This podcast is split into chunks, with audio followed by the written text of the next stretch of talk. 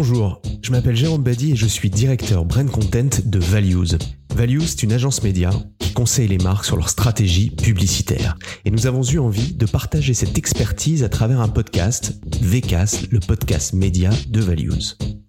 Dans chaque épisode, je reçois un invité et aujourd'hui, c'est Michael Arros, notre formidable directeur général. Bonjour Michael. Bonjour Jérôme. Nous traversons actuellement une crise sanitaire sans précédent, hein, puisqu'elle a confiné chez eux près de 4 milliards d'humains et les conséquences et défis économiques sont immenses.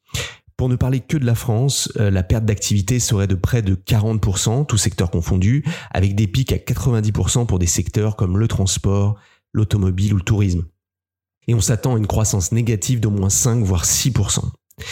Dans ce climat, toutes les stratégies des marques sont rebattues et toutes, petites comme grandes, se demandent si elles doivent continuer à communiquer, quitte à disparaître totalement de l'esprit des Français au moment de la sortie de crise. Donc nous allons tenter d'apporter quelques réponses avec toi, Michael, euh, à ces questions sur justement la communication en temps de crise. Déjà, peut-être que tu peux nous dire pourquoi les marques se posent toutes ces questions, euh, alors que, on va y revenir, l'attention euh, aux médias semble absolument maximum en ce moment. Donc quelles sont les grandes problématiques et qu'est-ce qui se passe si j'arrête complètement de communiquer? Bah, effectivement, c'est un vrai dilemme pour les marques aujourd'hui, puisque, comme tu l'as souligné, euh, bah, la, perte économique est, assez importante pour certains secteurs, mais en même temps, les marques ont besoin quand même de survivre et de garder une présence à l'esprit chez les consommateurs la plus importante possible pour ne pas perdre en termes de, part de voix relative versus les concurrents. Il y a évidemment aussi des marques qui sont plus ou moins légitimes pour communiquer en temps de crise. Euh, évidemment, ça dépend des secteurs, ça dépend effectivement des produits et de la santé euh, de la santé générale. Euh, globalement, ça pointe à un, sujet de fond qui est euh, la question du douage communiqué. Euh, douage communiqué, évidemment, par rapport à mon secteur euh, en, en, cette période de crise, par rapport à, à, ma marque versus justement les craintes de décroissance et de la pression potentielle de mes concurrents. Et puis, enfin, en, en dernier en dernier niveau, versus mes consommateurs. En fait, quelle quelle est la perception euh, qu'ont mes consommateurs en cette, euh, dans ce contexte de crise, il est important justement de se poser les bonnes questions. Déjà, premièrement, bah, et c'est assez rassurant hein, euh, en tous les cas, c'est que les consommateurs ne sont pas non plus fermés à cette publicité, puisque quand on les interroge, on a seulement 8% des Français qui se disent ne plus vouloir voir de publicité. Alors pour une simple et bonne raison, c'est qu'une bonne partie aussi des Français sont rassurés par le fait que la publicité puisse continuer, puisque ça leur rappelle en fait euh, une certaine normalité d'avant-crise. Euh, évidemment aussi par rapport à cette communication, donc tous les secteurs ne sont pas tous égaux. Euh, il y a évidemment des secteurs très impactés qui vont être beaucoup moins achetés, tu les as déjà soulignés. Ceux qui vont être reportés dans le temps, donc qui perdent du business à l'instant T, mais qui vont le, le récupérer en léger différé, tels que effectivement tout ce qui est travaux de la maison, l'appareil high-tech, matériel bricolage, etc. Et puis aujourd'hui, ceux qui sont indirectement portés par la crise, l'industrie du divertissement, de l'entertainment, mais aussi les produits de grande consommation, la distribution, etc. Donc là, il y a carrément des secteurs qui, qui, qui gagnent en ce moment. Des, des, enfin, on pense notamment à la grande distribution, l'alimentation, etc. Ça, c'est des secteurs qui se portent finalement très bien paradoxalement. Exactement. Euh, alors évidemment, ils ont ils ont été obligés de, de, de s'adapter hein, par rapport à ça. Ils se sont adaptés d'un point de vue structurel, organisationnel et évidemment en termes de communication. Aujourd'hui, on voit que ce sont justement des secteurs qui reviennent à la publicité puisqu'ils sont légitimes, puisqu'ils font effectivement partie encore des secteurs euh, qui peuvent euh, continuer justement à, ouvrir leurs portes et à continuer en termes d'activité. Ce qui est intéressant aussi de voir, c'est que même les secteurs qui sont aujourd'hui euh, touchés par la crise ne débranchent pas non plus le tuyau publicitaire, puisque encore une fois, il faut avoir cette com de transition pour ne pas perdre le capital de marque qui a été construit avec labeur durant toutes ces années. Évidemment, il y a des catégories de secteurs qui sont eux très fortement impactés et euh, qui ont d'autres sujets euh, euh, majeurs à traiter, tels que effectivement les compagnies aériennes ou le, voyage tourisme. Il y a des secteurs qui sont potentiellement portés économiquement par la crise, mais dont la communication serait jugée comme étant quand même assez opportuniste et potentiellement dangereuse. Et je pense notamment sur tout ce qui est produits liés au coronavirus, donc les pharmacies, les, les gels hydroalcooliques, le, les produits d'hygiène et de santé, etc.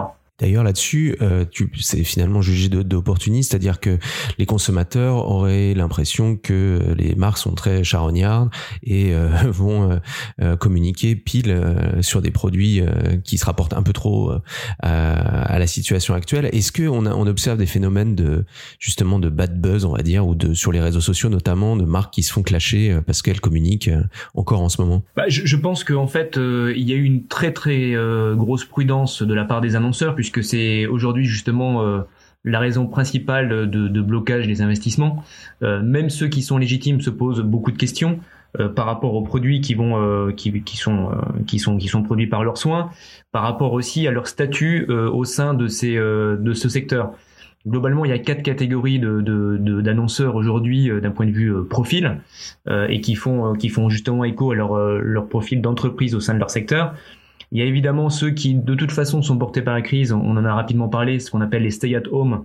Donc euh, tous les e-commerçants, toutes les plateformes, tous les pure players, eux, sont euh, par essence et nativement portés par la crise puisque on peut les consommer euh, depuis chez soi. il y a de l'autre côté les love brands et les grands groupes qui ont évidemment fait preuve de prudence, de bienveillance également, et donc aujourd'hui commencent à communiquer avec justement tous ces garde-fous qui leur permettent de maintenir euh, un, niveau mémoriel assez important euh, dans l'esprit des consommateurs, et puis aussi relayer euh, les actes qu'ils ont pu faire durant ce, contexte de crise. On y reviendra. Oui, bien évidemment.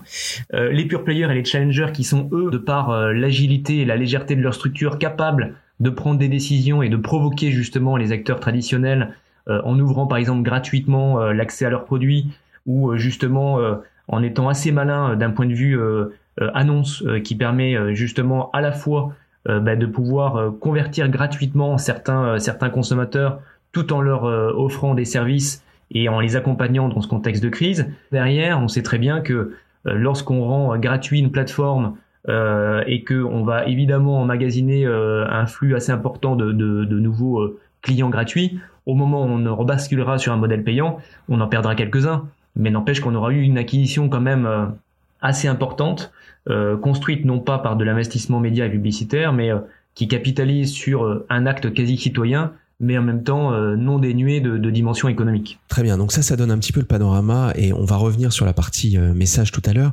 Mais je voudrais que tu nous parles, c'est un peu notre métier quand même euh, chez Values aussi, de, du comportement des Français en termes d'utilisation des médias.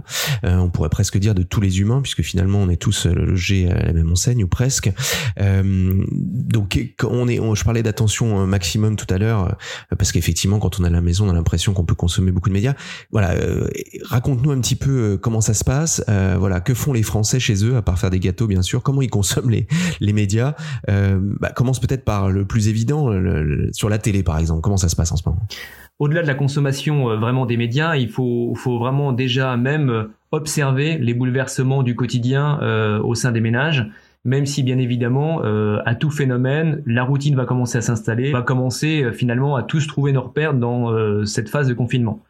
Donc évidemment, euh, ce qu'on voit, c'est que bah, ce, ce, ce, contexte d'anxiété euh, pesant dans le quotidien bah, crée de la crainte hein, euh, chez les Français, que ce soit sur euh, bah, le, le, quotidien au sens large, les revenus, la scolarité, le collectif et l'individuel. Les Français aussi euh, se disent que cette normalité ne va pas revenir du jour au lendemain.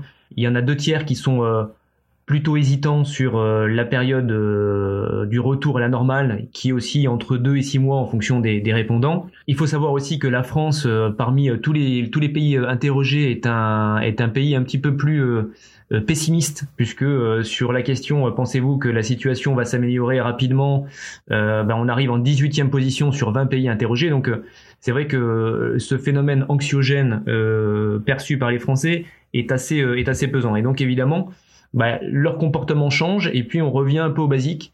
C'est-à-dire que notre bonne vieille pyramide de Maslow, euh, étudiée il y a 15 ans dans nos cours marketing, revient euh, en actualité, puisque bah, c'est d'abord effectivement ces besoins physiologiques, ces besoins de sécurité, ces besoins d'appartenance qui trustent finalement les, les, grosses attentes quotidiennes de, de, nos Français et qui vont justement avoir euh, en miroir pas mal de, de, de comment dire d'équivalents euh, dans, dans leur quotidien Tu l'as, souligné tout à l'heure, on va avoir une recrudescence de cuisiniers et de, de boulangers. Euh, donc évidemment, il y a des intérêts qui sont qui sont nouveaux aujourd'hui dans, dans ce contexte. Et puis ces intérêts-là, bah, évidemment, euh, se, retrouvent assez fortement sur la partie média. Comme on a pas mal de temps à tuer, euh, puisqu'on est confiné chez soi avec une autorisation de sortie d'une heure quasiment un maximum, bah évidemment on consomme du média. Donc tous les médias sont évidemment sont surconsommés aujourd'hui à l'exception évidemment de l'affichage dû à la non-sortie et malheureusement aussi à l'exception du cinéma. Mais globalement, tous les médias sont portés par euh, cette, euh, cette crise d'un point de vue euh, consommation. Si on doit bien évidemment parler média par média, ben, il y a un grand gagnant, ou en tous les cas, il y a un couple de gagnants qui sont des médias écrans. Le premier, c'est la télévision, puisque globalement, elle augmente pas mal à la fois en pénétration et à la fois aussi en durée d'écoute, même si parallèlement à ça, c'est un média qui est touché par le désinvestissement des campagnes publicitaires de certains annonceurs, notamment le, le, tourisme, la restauration, la grande conso et les télécoms.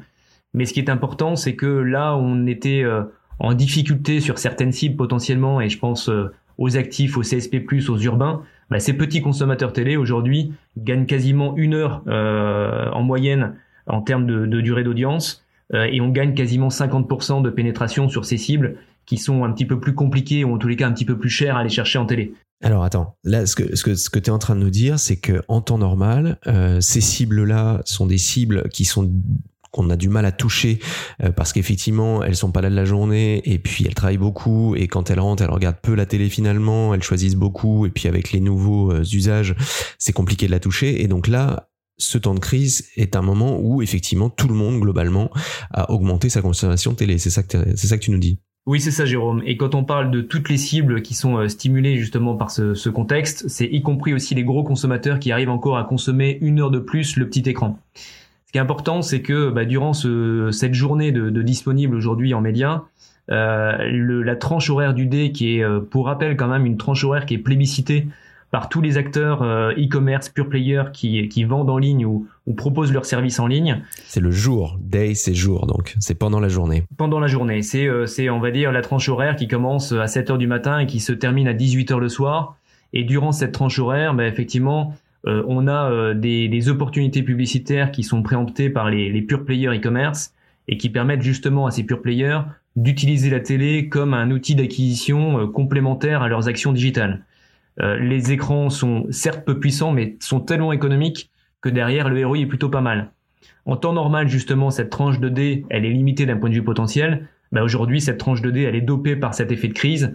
Et justement, les pure players ont aussi cette capacité, s'ils sont capables d'assurer derrière encore la livraison et autres, de pouvoir euh, exploiter au mieux cette tranche horaire. Dernière chose euh, intéressante, hein, c'est que même si les écrans publicitaires diminuent, dû notamment au désinvestissement de certains annonceurs, ces écrans publicitaires n'auront jamais été aussi puissants puisque globalement, on gagne 32% de puissance euh, entre le 1er euh, mars et le 15 mars et le 15 mars 30 mars, dans les cas la deuxième quinzaine versus la première, euh, dû notamment justement à cette uplift d'audience important. Donc quand tu parles de quand tu parles de, de, de, de puissance, c'est-à-dire on va toucher davantage de téléspectateurs, c'est ça? Exactement. Le, quand on continue aussi euh, d'un point de vue euh, état de santé des grands médias, euh, la radio, elle, souffre davantage puisque évidemment un des, des, des, moments de consommation forts de la radio, c'est dans les trajets domicile-travail, travail-domicile en voiture. Évidemment, confinement oblige, on a une occasion de consommer qui, est, qui disparaît. On attend les chiffres malgré tout au moment où on enregistre. On, on attend les chiffres là du, du, premier trimestre. Et je crois avoir vu passer, mais tu, tu vas peut-être me, me, contredire, mais je crois avoir vu passer de bons chiffres en radio digitale là pour le coup. Une bonne augmentation de la plupart des, des chaînes.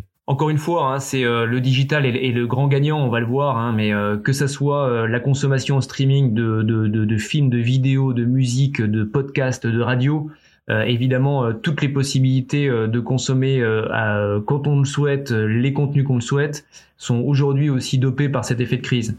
Donc c'est vrai que la version digitale de certains médias est encore plus bénéficiaire de cet effet. On le voit sur le replay, on le voit sur la SVOD versus la télé. Ben, on le voit bien évidemment sur la web radio, sur les podcasts, sur le streaming musical versus la radio. Et sur la presse aussi, du coup. Et sur la presse. Alors la presse, même constat. Hein, la presse, on a une très forte baisse des paginations euh, publicitaires euh, en presse papier.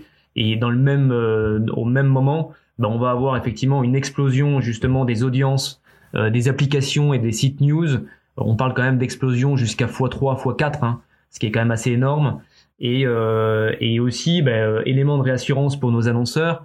la possibilité, grâce au ciblage d'exclusion en digital, de pouvoir faire une liste noire des contenus ou des pages qui traitent du coronavirus et évidemment auxquels on ne souhaite pas forcément s'associer. Cette possibilité-là permet justement de bénéficier de grosses audiences tout en étant en sécurité pour ne pas associer sa marque avec des contenus anxiogènes ou des contenus négatifs. Ce qui est intéressant sur la presse aussi et sur les, sites de presse, je crois que tous les sites augmentent vraiment. Donc on imagine bien sûr les grands titres nationaux, euh, Le Monde, Le Figaro, Libération, enfin voilà, les grands titres qui gagnent vraiment de la, visibilité euh, et euh, qui ont vraiment des chiffres qui explosent. Mais je crois que c'est valable vraiment sur quasiment tous les titres. Enfin vraiment tout le monde en profite là en ce moment. Exactement. Il n'y a pas une seule exception. Encore une fois, comme je l'ai dit, c'est entre plus 150 et plus 350% de, de, de fréquentation en plus, tout device confondu. Donc ils n'ont jamais atteint ce niveau d'audience depuis euh, quasiment leur démarrage. Bon, on consacrera certainement un podcast d'ailleurs à la presse euh, qui est en train aussi d'engranger des abonnements digitaux, ce qui, ce qui va plutôt l'arranger sur l'après-crise. Dis-nous un mot maintenant sur, euh, sur la partie Internet au sens large et sur toute la partie digitale. Tu nous en as parlé sur les écrans, les replays, etc. Mais d'une manière générale, la consommation Internet et notamment les réseaux sociaux peut-être. Oui, ben alors évidemment, hein, c'est, euh, on l'a vu, euh, les éditeurs français se portent bien, mais évidemment les Gafa, euh, que ce soit un Google avec son moteur de recherche, qui juste pour info quand même a pris 10 millions de visites en plus en deux jours hein, au moment de la crise. Donc quand on voit déjà les audiences quotidiennes du moteur de recherche qui sont énormes, on arrive encore à gagner des volumes extraordinaires. Évidemment, ça reste la porte d'entrée du web, que, là, que ce soit sur des, des sujets de fond, des sujets santé, ou voire même aussi, hein, ce qu'on a vu, des augmentations de requêtes sur comment occuper ses enfants, comment faire du pain, comment faire du sport chez soi, etc., etc. Les réseaux sociaux, évidemment, aujourd'hui, euh, sont tous dopés, euh, de TikTok en passant par Snapchat, Facebook, Insta, Pinterest, etc. On a un effet un petit peu plus dilué euh, d'un point de vue progression, mais c'est très linéaire.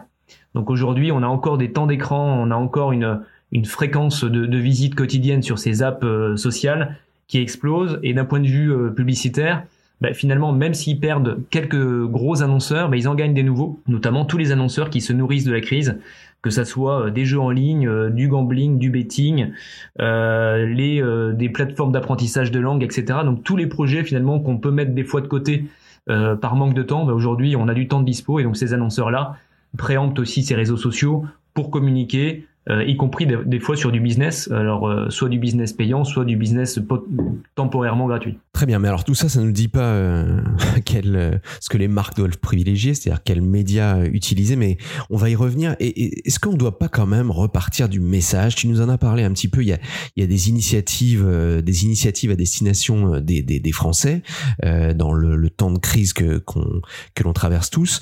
on va d'ailleurs écouter quelques exemples. On vous a fait un, un petit son avec une pile de, quelques exemples de pubs, alors en l'occurrence ce sont des pubs euh, radio, avec euh, des marques qui ont adapté leur message. Intermarché et Netto remercie tous les héros discrets. Merci aux agriculteurs, aux pêcheurs, à tous ceux qui travaillent dans nos usines et nos bases logistiques. Chez Leroy Merlin, nos magasins sont fermés mais nous restons mobilisés pour vous aider. La caisse d'épargne est plus que jamais engagée auprès des entrepreneurs. Donc Michael, ces marques ont réagi finalement, elles ont changé leur message assez rapidement, bon, même si ça fait en gros trois semaines qu'on est confiné, euh, mais globalement ça fait un certain temps déjà que les marques ont réagi, et même en télé d'ailleurs. Euh, est-ce que c'est bien de faire ça? Est-ce que effectivement c'est le bon moment euh, pour faire passer des messages voilà, est-ce que c'est la bonne stratégie à adopter en ce moment? Bah, c'est c'est une bonne stratégie. Encore une fois, si on est légitime et si on adapte bien le message, il y a effectivement un effet boomerang où ou un effet euh, de, récupération et, de communication d'opportunités si c'est mal fait. En revanche, par contre, il peut y avoir aussi des effets euh, positifs. Euh, je pense que toutes les marques et tous les annonceurs qui ont pris la décision de communiquer dans ce contexte de crise ont déjà fait un état des lieux, bien évidemment, et peuvent partir des insights qui ont été produits et générés par pas mal d'études et qui sont assez intéressants. Sans vouloir faire une liste exhaustive des, insights qui ont pu être produits dans, dans ce contexte, il y en a certains qui peuvent être intéressants, notamment sur euh, la dimension positive de la publicité. Euh, ça nous a fait sourire, mais c'est finalement du bon sens. Mais euh, pour pas mal de Français, finalement, la, publicité rassure parce que ça les ramène à une normalité d'avant-crise. Aujourd'hui, on est globalement face à 5000 stimuli publicitaires. Si du jour au lendemain, on n'a plus du tout de relation avec la publicité, on va se dire que dans notre quotidien, quelque chose a changé. Donc c'est anxiogène. On s'est fait cette remarque d'ailleurs avec le son. Il y a beaucoup de, Parisiens qui ont dit qu'on entendait à nouveau les, oiseaux dans la rue et que c'était très étrange et presque un petit peu angoissant finalement. Donc de quelque chose de positif, ça peut être anxiogène et donc c'est antiproductif. Mais là justement, cette publicité, bah, ça les rassure. Euh, pour d'autres aussi, euh, il y, a, y, a un autre exemple qui est assez, euh, qui est assez intéressant, c'est que c'est finalement une démarche responsable et citoyenne. Euh, aujourd'hui, depuis euh, hier soir ou avant-hier soir, sur certaines chaînes, les chaînes remercient les annonceurs qui ont maintenu leurs investissements.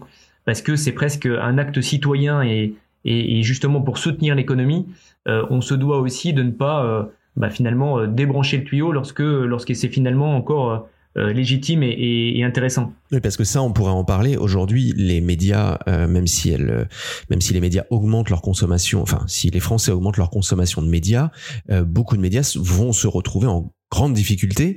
Euh, heureusement qu'ils ont des patrons solides, euh, mais euh, effectivement, la baisse des recettes publicitaires va, provoquer aussi des difficultés dans ce secteur. Donc finalement, ces écrans là qu'on qui, qui, débutent là en ce moment à la télévision pour remercier les annonceurs, c'est aussi ça, c'est-à-dire que ça garantit une certaine pluralité des médias. Exactement. Encore une fois, en termes de garde-fou, ce qu'il faut éviter de faire, c'est bien évidemment pour un quart des Français.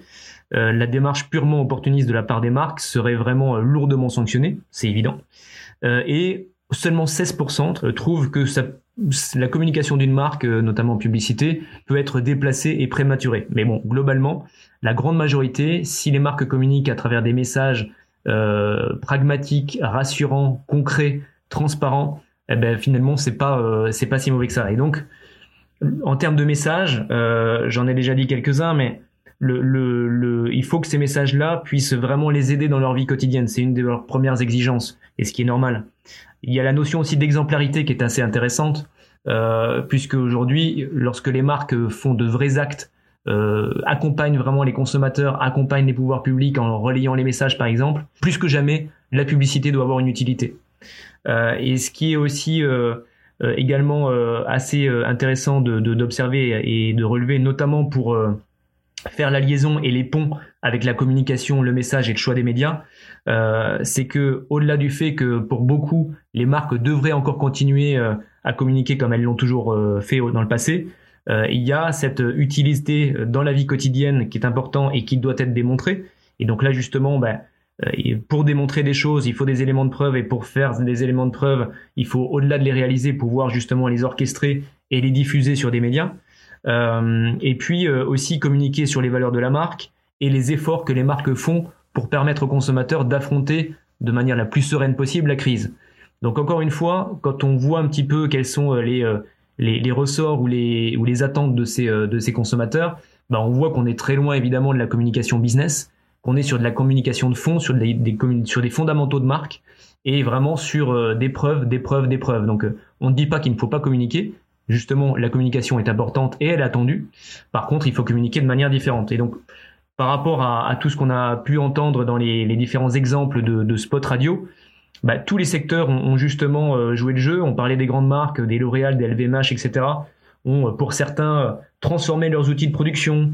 Euh, certaines banques, notamment la Société Générale et Boursorama, ont permis justement d'avoir des, possibilités de report ou de, gel des mensualités au niveau des crédits. Intermarché qui évidemment euh, en, GMS euh, a fait une communication euh, vraiment brand equity pour remercier l'ensemble de la chaîne, que ce soit les producteurs, leurs collaborateurs, etc., etc. Donc on voit que pas mal de marques, grands groupes pure players traditionnels et autres, justement prennent la parole sous cet angle. Donc finalement, effectivement, euh, c'est le moment, si je puis dire, de nourrir la marque euh, avec euh, autour de sa raison d'être. Euh, je crois que ce qui est vraiment salué et ce qui sera salué en sortie de la crise et la mémorisation qu'on aura euh, de, de, tout ce qui vient de se passer, de la prise de parole des marques, c'est si cette prise de parole a été sincère, honnête, qu'effectivement elle n'a pas cherché à, à, se servir sur la bête à des moments à des moments difficiles. je pense, tu citais un certain nombre d'entreprises, un de nos clients, Harmonie Mutuelle par exemple, qui s'adresse quand même aux entrepreneurs et aux entreprises, qui a mis en place pas mal de dispositifs d'aide qui vont parce que c'est une mutuelle de l'aspect santé, mais également à de l'aspect financier. Donc effectivement, voilà, il faut toujours essayer d'être conforme à euh, qui on est, à euh, l'ADN de la marque. Et peut-être une chose qu'on n'a pas dite, c'est une des raisons pour lesquelles les Français euh, acceptent la publicité actuellement, c'est que les marques sont des entreprises et que les entreprises c'est de l'emploi et que l'emploi ça peut c'est eux, c'est nous, c'est voilà, c'est tout le monde. Donc je pense aussi que c'est ça qui donne l'acceptation aussi de la communication. peut-être pour terminer, Michael, euh, maintenant qu'on s'est posé la question euh, du message et qu'on a pris en compte effectivement les attentes des, des consommateurs, euh, quelle dernière question peut-être, quelle question on peut se poser pour bien choisir son mix média, même si c'est nous, c'est notre travail d'aider les marques à bien choisir, mais voilà, c'est quoi encore? Comment choisir? On va on met tout sur Internet? Non, pas forcément. Euh, encore une fois, on peut pas répondre à la question uniquement avec un seul point. Euh, globalement, il y a, une vraie question de fond de, bon sens marketing et d'orchestration euh, de, de points à traiter. Le, côté, euh, en fait, tout le cheminement de la réflexion, elle doit s'articuler autour de trois grands points. Du dois-je communiquer par rapport à la légitimité qu'a ma marque, par rapport à ce que font mes concurrents, la perception de mes consommateurs et clients et prospects. Ensuite, bien évidemment, quand je prends la décision de, de communiquer, comment dois-je le faire? Donc, quel type de, de communication envisager? On, on l'a très rapidement dit, mais entre communication de transition pour occuper le terrain et euh, faire valoir euh, toutes les, tous les actes que j'ai pu faire pour maintenir un niveau de présence et ne pas perdre en termes de, de, de présence à l'esprit et, et, de part de voix relative euh, chez mes consommateurs, ça peut s'envisager. Il y a effectivement d'autres types de communication, notamment des types de communication d'ambition. Je pense notamment à euh, Disney, euh, Disney qui lance son service de SVOD. C'est une communication d'ambition qui est faite à un instant où les audiences sont là, où la disponibilité est là, et donc, euh, bah, ils n'ont pas forcément déprogrammé leur, euh, leur plan de com, ils, le maintiennent et en plus sont portés. Donc là, il y a déjà aussi ces, types de communication avec lesquels il faut être à l'aise, transition ou ambition. Et puis ensuite, évidemment, derrière, sur quelle stratégie de médias dois-je communiquer par rapport à tout ce qu'on a vu, comment se comportent les médias. Euh, derrière, effectivement, comment se comportent mes concurrents euh, dans ce dans ce moment où dans ce moment assez particulier, est-ce qu'ils communiquent ou pas Je dois être fidèle à ma marque, donc à la fois euh, conserver mon territoire média, mais pourquoi pas aussi euh, identifier des opportunités. Euh, justement, aujourd'hui, il y a pas mal d'opportunités d'achat média, évidemment, puisque les audiences sont là, pas mal d'annulations de, campagne égale donc évidemment plus d'inventaire et donc des conditions tarifaires qui sont intéressantes. il y a aussi des opportunités de communiquer par rapport à des tendances qu'on peut voir, notamment sur les réseaux sociaux, notamment sur des challenges, notamment sur des tendances de recherche. Euh, je dis n'importe quoi, mais effectivement, euh, euh, les motards aujourd'hui sont frustrés parce qu'ils n'arrivent pas aujourd'hui à, à monter sur leur monture et ils consomment finalement beaucoup de jeux vidéo moto et euh, ils lancent des challenges sur TikTok, sur plein de choses. Et donc ça, c'est des opportunités justement à, à préempter. Ou de l'autre côté, bah, évidemment, les loisirs créatifs augmentent massivement sur un Google Trends par exemple. Et donc là, justement, tous les acteurs qui gravitent et qui se nourrissent de ces univers créatifs peuvent mettre en place justement des actions de communication. Donc euh, il y a euh, justement euh, ne pas disrupter complètement nos habitudes de communication, en même temps aussi exploiter les opportunités marché et les opportunités de tendance des consommateurs. Et puis encore une fois, et ça c'est vraiment transverse à tout, pas de communication business sauf si on est vraiment à 100% légitime, et focus sur les, les fondamentaux de marque. Et puis finalement aussi c'est une bonne une bonne occasion, un peu contrainte quand même, euh, de, de finalement euh, porter ses efforts sur des communications long terme. Aujourd'hui, on est aspiré évidemment par des communications à court terme où chaque euro investi doit générer dans un laps de temps très court euh, de l'euro euh, euh ramené en termes de ROI ou autre. Bah là aujourd'hui justement, étant donné que on a une nécessité aussi de, continuer notre communication, non pas pour vendre immédiatement, mais pour conserver justement une puissance de marque dans l'esprit des consommateurs. Bah là justement, c'est un bon moment euh, pour euh, réfléchir et finalement euh, créer justement tout cet univers de marque qui aujourd'hui, encore une fois, la publicité ne fait pas que vendre, elle crée des marques. C'est sûr que c'est un bon moment pour, euh, mais je plaide un peu pour ma paroisse, mais pour euh, monter des opérations de, de, de contenu, des opérations de brain content en tout cas, et qui s'activent euh, peut-être aussi, qui sont plus agiles et qu'on peut activer, qui pourront activer rapide, qu'on peut activer rapidement, mais on pourra y revenir dans un autre dans un autre épisode. peut-être pour pour conclure, on peut dire que il faut oser, il faut aussi se faire confiance. je crois qu'il y a un moment où il faut faut essayer de ressentir la situation et de voir et de se mettre à la place des Français, des consommateurs pour euh, pour savoir quelle consommation euh, euh, média on a et, quel message on est prêt à entendre, on est prêt à, lire, on est prêt à, écouter pour le moment présent, mais aussi pour l'après. Merci beaucoup, Michael, en tous les cas, euh, pour, euh, pour ta présence, enfin ta présence, pour cette communication et ton analyse de la situation. On va se retrouver bientôt pour un nouveau podcast. On est en train de, de, de, de le préparer. Euh, en attendant, notez, mettez-nous des étoiles, dites-nous ce que vous en pensez et puis suggérez-nous pourquoi pas des, des idées. Salut, Michael. Merci, Jérôme. À bientôt. Ciao.